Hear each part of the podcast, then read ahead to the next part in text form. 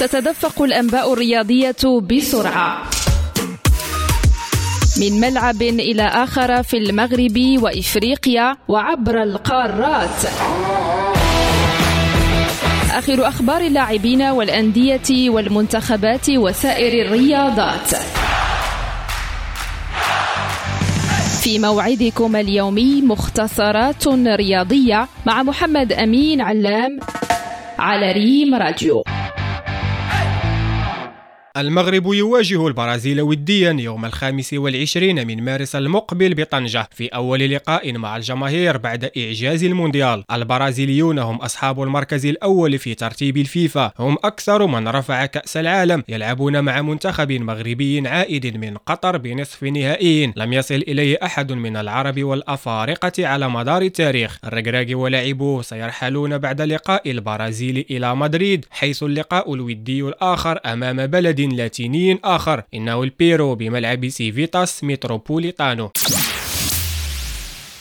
ولتعزيز الفريق الوطني ذكرت تقارير صحافية أن وليد الركراكي يلتقي اليوم بمهاجم ميلان الإيطالي إبراهيم دياز قصد إقناعه بالمشاركة مع أسود الأطلس في المراحل المقبلة. دياز صاحب الثلاثة والعشرين عاما لعب مع مالاغا وريال مدريد ومانشستر سيتي في الحقبة السابقة قبل أن يرحل إلى ميلان حيث يتألق الآن. أما في أخبار الأندية الوطنية شد كل من الرجاء والوداد الرياضيين الرحال إلى تنزانيا والجزائر للقاء سيمبا وشبيبة القبائل. فريق الرجاء الرياضي طار إلى دبي ومنها إلى دار السلام. أما غريمه الوداد توجه إلى تونس قبل استئناف الرحلة إلى تيزي وزو ولحساب سدس عشر نهائي كأس العرش يجري يوم غد الجيش الملكي لقاء هاما مع جاره اتحاد توارقة الحصان الأسود للدوري المغربي هذا الموسم. الجيش الملكي يتصدر البطولة الوطنية وعاد من القاهرة بتعادل ثمين أمام بيراميدز في آخر مباراة ضمن كأس الكونفدرالية الإفريقية. في حين يسعى طارق السكتيوي ولاعبوه لمواصلة السير على نهج النتائج الإيجابية محليا.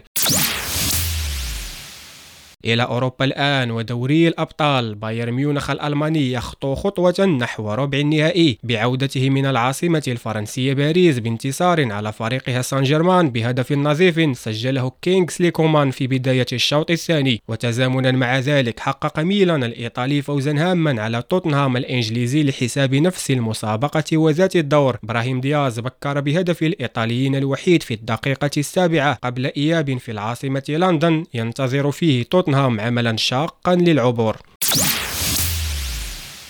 ونختم بالكرة الصفراء وبلوغ الأمريكية كوكو غوف ربع نهائي بطولة قطر للتنس بتغلبها على التشيكية بيترا كفيتوفا بمجموعتين دون رد 6 3 7 6